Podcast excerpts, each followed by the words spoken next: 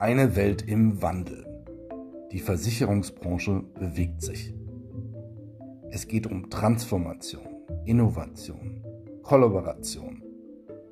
Wir fragen Menschen in der Versicherungsbranche, was sie in ihren Jobs tun, was sie bewegt und was sie bewirken. In diesem Podcast geht es um euch.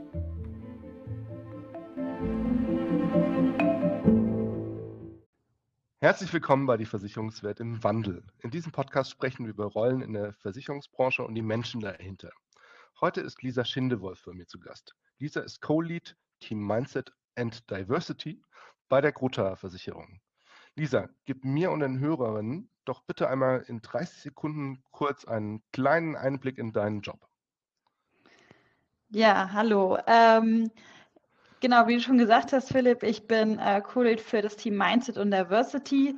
Ähm, und zeitgleich bin ich auch in der Personalentwicklung der Gotha beschäftigt.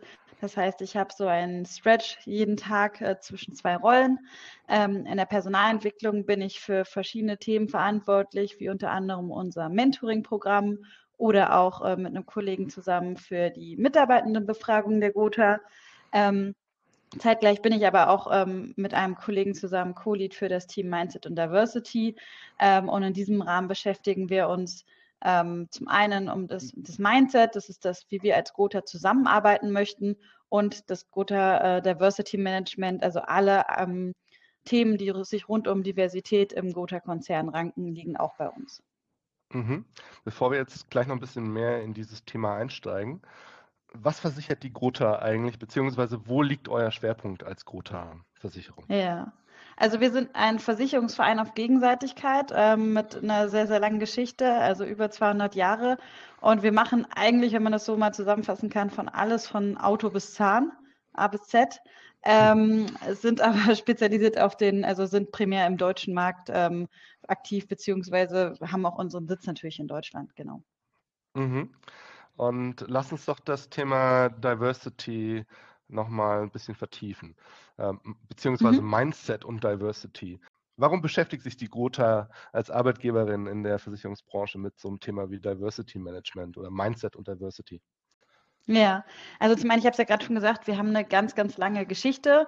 Ähm, und wenn man so lange ähm, so lange existiert am Markt. Ich glaube, da muss man sich auch immer wieder ein bisschen neu erfinden. Man muss ein bisschen mit der Zeit gehen, man muss aber auch immer mal wieder mutig sein. Ähm, und wir haben für uns, ähm, als die Strategie Ambition 25 ähm, bei uns jetzt 2020 ähm, neu erstellt wurde, war klar, ähm, wir müssen auch ähm, auf Personalthemen schauen. und da gehört dann natürlich sowas dazu wie Diversität und auch Kultur ähm, weil wir natürlich zum einen auch Arbeitgeberin sind.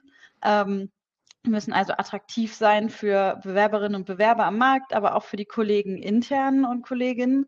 Ähm, wir glauben aber auch gleichzeitig, dass wir das brauchen, um irgendwo weiterhin innovativ zu sein. Also wir können nicht alle bei uns oder sollten nicht alle gleich denken, gleich sozialisiert sein, ähm, einfach um äh, zu spannenderen Lösungen zu kommen. Ähm, deswegen ist es für uns extrem wichtig.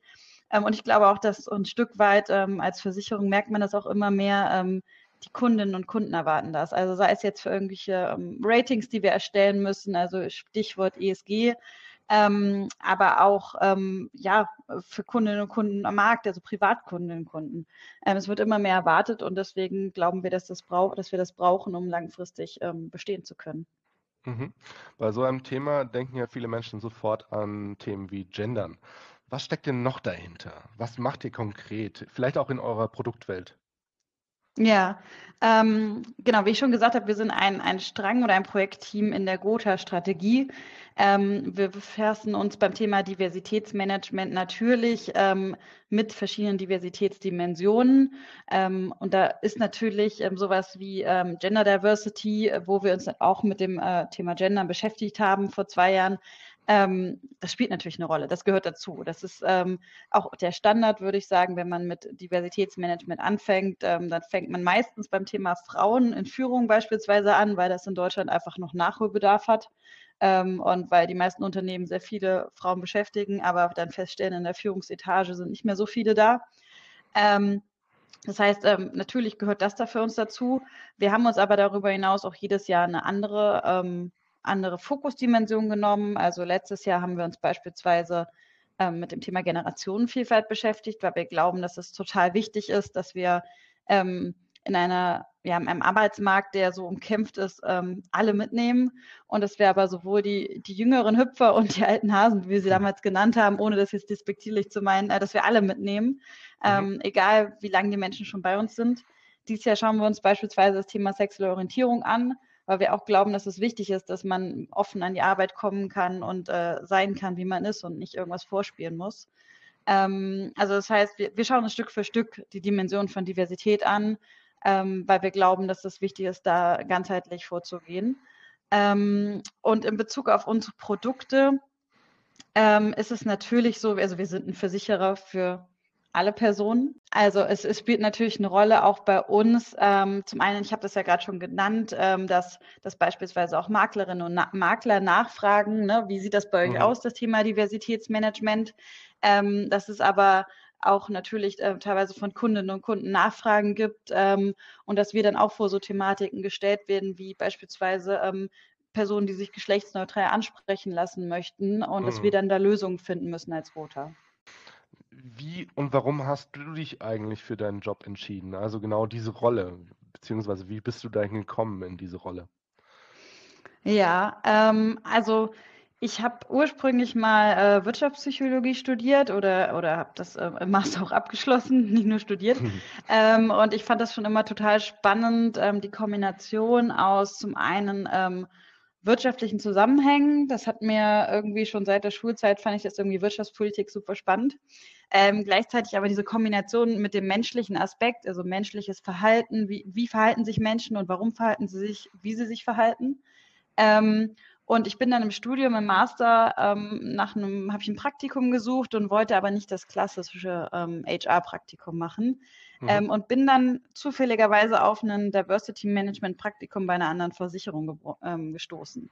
Ähm, und das war für mich irgendwo total der Glücksfall. Ich hätte nie gedacht, dass man sowas in einem Unternehmen machen kann. Das war 2018.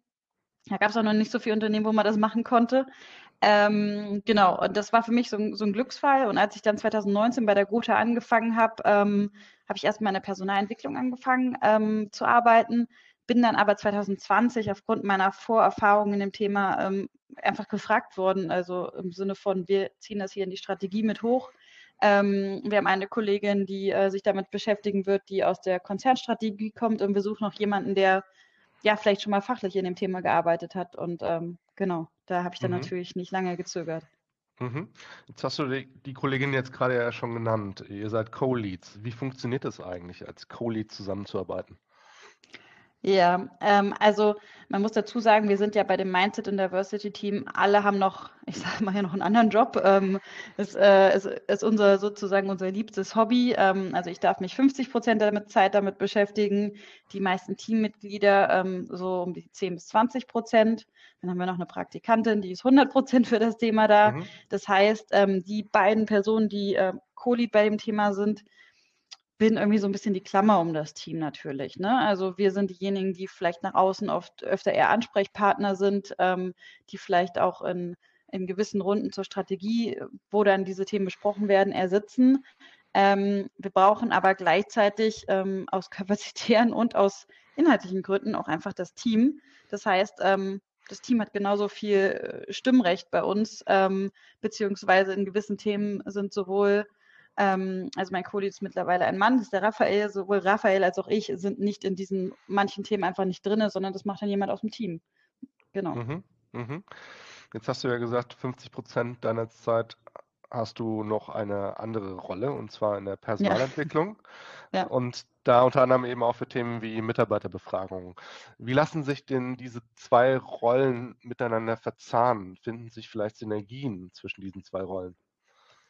Ähm, tatsächlich total. Ähm, zum einen, also es ist unglaublich wichtig, wir sind ja bei dem Diversity-Team nicht klassisch im Personalbereich angesiedelt, wir sind ein Strategieprojekt, aber es ist ja gleichzeitig total wichtig, dass man mit der Personalabteilung spricht, ähm, mhm. weil die Kolleginnen und Kollegen oft diejenigen sind, die unsere Themen umsetzen oder deren Commitment man braucht, damit die Dinge funktionieren, die wir uns da den lieben langen Tag ausdenken.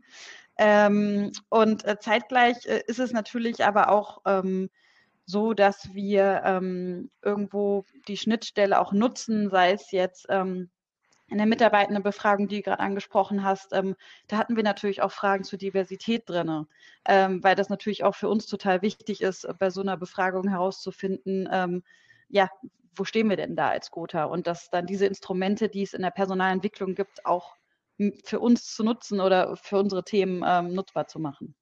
Mhm. Und wenn wir jetzt mal wieder zu diesen 50 Prozent deiner Zeit äh, als Teamlead oder Co-Lead äh, blicken, wie teilt sich diese Zeit auf? Ja, also nehmen wir mal auf einen Monat beispielsweise bezogen, äh, mhm. diese 50 Prozent. Was machst du da konkret oder wie viel Zeit verwendest du auf diese einzelnen Aufgaben und Themen? Ja, ähm, also grundsätzlich Diversity Management ist ganz viel auch mit Menschen reden. Mhm. ähm, dementsprechend und, und Corona hat das, glaube ich, schon wie für uns alle auch bei mir verstärkt, äh, dass man viel in Terminen sitzt ähm, mit sei es jetzt mit dem Team, dem Diversity-Team oder in Einzeljurfixen mit ähm, jetzt beispielsweise meiner Praktikantin oder mit äh, verschiedenen Stakeholdern im Konzern, die ähm, Beispielsweise heute haben wir mit den Kolleginnen und Kollegen aus dem Nachhaltigkeitsmanagement einen Termin gehabt, die dann mhm. für ein Rating was von uns brauchen. Ne? Also ähm, es ist ganz, ganz viel Abstimmung. Ähm, es ist ganz, ganz viel ja, Austausch nötig. Und ich würde sagen, das ist schon so oh, schwer zu schätzen, aber 50 Prozent der Zeit frisst das schon. Und also ich fress, friss, Zeit fressen ist jetzt nicht negativ gemeint, aber es ist einfach, geht viel Zeit dafür drauf. Ähm, ich versuche mir auch immer ein bisschen von meiner Zeit für akute Dinge freizuhalten, morgens so um E-Mails und akute Dinge so ein bisschen Luft zu haben. Gelingt mir, gelingt mir mal mehr oder weniger gut, würde ich sagen. Ähm, und dann ist es auch so, dass man mit so einer Tätigkeit äh, sowohl in der Personalentwicklung, aber auch im Diversity Management ähm, einfach auch oft Veranstaltungen hat. Also mhm. sei das jetzt ein Workshop ähm, im, im Mentoring-Programm, was ich betreue, oder sei es ein Afterwork mit unserem, ähm, mit unserer Kooperationspartnerin Global Digital Women oder in der mhm. Diversity-Woche, wo man auch verschiedene Veranstaltungen hat. Also das nimmt ja auch zum einen in der Planung als auch in der Durchführung viel Zeit ein. Also von daher im Durchschnitt, ne, gibt Wochen, wo gar nichts ist, aber gibt Wochen, wo zwei, drei Sachen sind. Ja. Äh, wahrscheinlich auch 10 Prozent. Ähm, und was auch zunimmt, man ist äh, so immer mehr durch diese ganzen ähm, Nachhaltigkeitsregularien sind wir auch ähm, mehr daran, Reportings zu schreiben oder dass mhm. wir da Sachen einliefern müssen. Ähm, und natürlich so allgemeine Präsentationen, Vorbereitung von Unterlagen äh, im Konzern, das nimmt auch nochmal einen deutlichen Zeit, ähm, ja, einen Zeitaufwand, den man da hat. Genau. Mhm. Was sind denn die besonders harten Nüsse beziehungsweise besonders trickreichen Herausforderungen in deinem Job? Die harten Nüsse. Ähm, ja, also zum einen, ich glaube, ähm, das macht es aber auch total spannend. Äh, Diversity Management ist nicht immer, ähm, ist nicht immer spaßig und, und bunte Fähnchen. Natürlich mhm. ist es an vielen Stellen, macht es total Spaß und man kann wirklich schöne Dinge machen. Ähm, man darf sich wirklich Zeit für schöne Dinge nehmen. Ähm, aber man muss auch unglaublich viel Kritik mit, also aushalten können. Mhm. Ähm, weil das ist ein Thema, was polarisiert. Beispiel Gendern. Ähm, also dann, wenn wir solche Dinge veröffentlichen intern, dann bekomme auch ich E-Mails mit Unverständnis oder Anrufe. Ähm, also man hat nicht nur Fans mhm. ähm, und damit muss man umgehen können. Ich glaube aber, dass das lernt man mit der Zeit.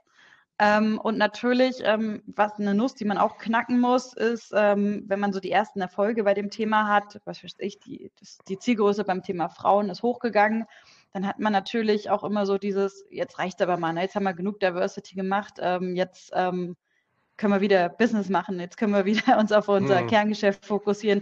Und ich glaube nicht, dass das ist, ist genauso wichtig, aber dass äh, dieses Verständnis, man muss dauerhaft Verständnis ähm, irgendwo bewerben und dauerhaft äh, zeigen, dass das Thema wichtig ist und äh, ja, die Spannung aufrechterhalten sozusagen. Mhm. Und jetzt hast du gesagt, es gibt natürlich auch diese besonders schönen Momente. Kannst du denn eine Geschichte mal dazu erzählen, was so ein besonders schöner Moment war und wie es sich angefühlt hat? Ähm, also zum einen, was für mich persönlich ähm, sehr, sehr schön ist, ähm, sind so, wenn wir ja, ich sage jetzt mal so kreativere Projekte umsetzen können. Wir haben letztes Jahr die äh, Role Model Kampagne bei uns gelauncht. Ähm, da haben wir mhm. einfach gesagt, Diversity ist mehr als, ähm, als Frauen in Führung, weil viele natürlich immer so äh, Frauenquote damit verbinden oder gendern.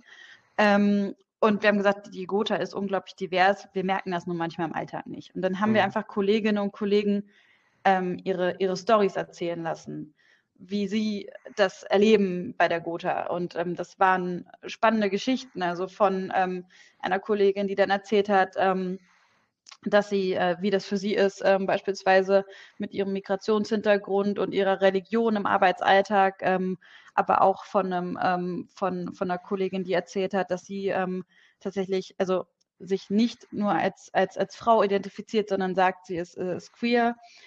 Und wirklich die Menschen, die einfach so offen waren in diesen Videos und das Vertrauen uns geschenkt haben und gleichzeitig aber auch das Feedback der Kolleginnen und Kollegen und die dann gesagt haben, boah, es ist cool, was habe ich eigentlich für einen coolen Arbeitgeber, dass wir über solche Dinge reden können und dass das hier erlaubt ist. Ähm, das war tatsächlich ähm, sehr, sehr schön und gleichzeitig, was für mich aber auch jedes halbe Jahr ein, ein Highlight ist, auch wenn vielleicht die Zahlen nicht immer positiv sind, ist das Reporting, was wir haben zu Frauen in Führung.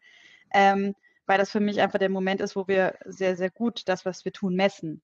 Ähm, mhm. Und das ist natürlich dann schön, einfach auch schwarz auf weiß zu sehen, äh, hat sich das jetzt gelohnt die letzten Monate oder, oder hat sich es vielleicht nicht gelohnt? Äh, und ist nur mein Gefühl positiv, dass wir hier gerade Dinge voranbringen oder sagen, dass die Zahlen nicht, äh, genau. Mhm, mhm. Ähm, gibt es denn irgendwas in deiner Rolle, was ganz besonders versicherungsspezifisch ist? Also ich glaube, versicherungsspezifisch ist ähm, zum einen natürlich, wenn man sich äh, das Thema Kultur und Diversität anschaut, also wie die Menschen gewisse Dinge sehen. Äh, beispielsweise bei uns im Haus, wir haben ähm, viele Kolleginnen und Kollegen, die schon über Jahrzehnte bei uns sind. Ähm, also eine sehr, sehr treue Belegschaft. Und äh, ich, ich würde mal vermuten, dass es in vielen äh, Versicherungshäusern, dass es einfach hm. so ein Thema der Branche ist. Ne? Ähm, hm. Es ist natürlich gleichzeitig, ähm, also das ist gut, das ist gut, dieses Wissen, aber man muss natürlich auch total ähm, dann an der Stelle damit, damit arbeiten und schauen, wenn diese Menschen uns beispielsweise bald alle verlassen, weil viele von ihnen in Rente gehen, äh, dass wir nicht einfach eine große Lücke haben werden. Ähm, also es ist schön, aber es ist natürlich auch ein Risiko, dass wir die, wenn wir die verlieren, dann äh, gar nicht alle ersetzen können.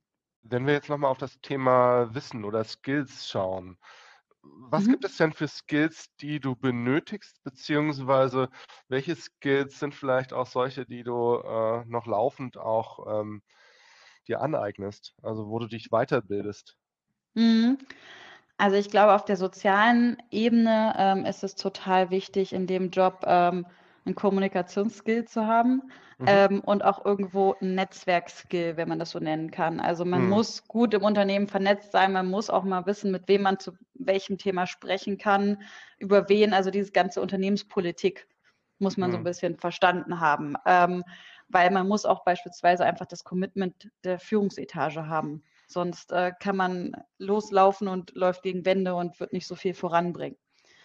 Ähm, Fachwissen ich glaube, das ist, ähm, weil das ein Thema ist, was in Deutschland in vielen Unternehmen gerade so startet oder noch nicht so lange gestartet hat. Ähm, das wird immer mehr werden. Es gibt da jetzt einfach noch keine Tradition von 30 Jahren Diversity Management. Mhm. Ähm, aber ich, ich versuche mich persönlich zum Beispiel über, über ähm, den Austausch mit anderen ExpertInnen aus der äh, Versicherungsbranche, ähm, die auch in dem Thema Diversity unterwegs sind, ähm, da mal so ein bisschen up to date zu halten, zu schauen, was machen die welche neuen Trends setzen die oder wo sind wir vielleicht mal äh, Trendsetter irgendwie. Ähm, auch wir haben verschiedene Kooperationen ähm, mit, mit Unternehmen, die ähm, das Thema Diversität in der, ähm, in der Wirtschaft voranbringen wollen. Und das ist dann eigentlich auch ganz spannend, da über Veranstaltungen mit Menschen in Kontakt zu kommen, die das vielleicht, keine Ahnung, im, im, im Tourismusbranche vorantreiben oder mhm äh, in, im Handel oder irgendwie in anderen Bereichen einfach, die anders ist als die Versicherungsbranche. Ähm, und was ich persönlich ähm, super, super bereichernd finde, ist, ähm, wir haben, ich habe ja schon erwähnt, immer eine Praktikantin oder Praktikanten. Mhm. Und das sind Menschen, die gerade von der Uni kommen oder die noch an der Uni sind. Ähm, und da ist diese ganze die Diskussion zum Thema Diversität oftmals schon weiter als in Unternehmen. Und äh, das ist für mich dann immer total bereichernd, dass irgendwie Selbstverständlichkeiten, also manche Dinge, für die dann schon selbstverständlich sind und das einfach so mit ins Unternehmen zu nehmen. Das ähm, ist auch eine Art Weiterbildung. Wo wir beim Thema sind, dass Menschen ja sich möglicherweise für diesen Job interessieren, also für dieses Jobprofil. Mhm.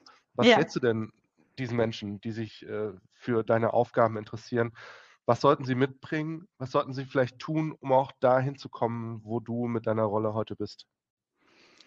Ähm, also ich, ich glaube, das ist so ein roter Faden, ähm, der sich durch das Thema zieht, ist, man muss ein Interesse an Menschen haben.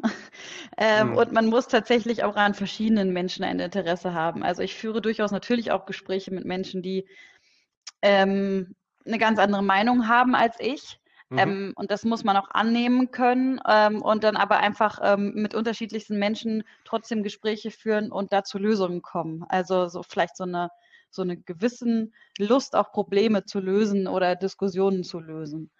Ähm, ich glaube, es ist auch sehr, sehr wichtig, dass man irgendwo Interesse, auch Wissen, aber vor allen Dingen Interesse am HR-Bereich hat. Also Wissen kann man sich vielleicht aneignen, aber schon Interesse, wie ähm, Themen in, in der Personalabteilung eines Unternehmens, ähm, wie die ablaufen, wie Prozesse gestaltet sind und wie, wenn man im Diversity Management arbeitet und man jetzt, ähm, keine Ahnung, beispielsweise ein, ein Ziel einführt äh, zur Besetzung von Führungspositionen, ähm, ja, wie das einfach mit den Prozessen im HR-Bereich, im Recruiting zusammenpasst. Das ist äh, unumgänglich, sonst hat man auf lange Sicht äh, wenig Freude und ähm, wird die Dinge auch nicht umsetzen können.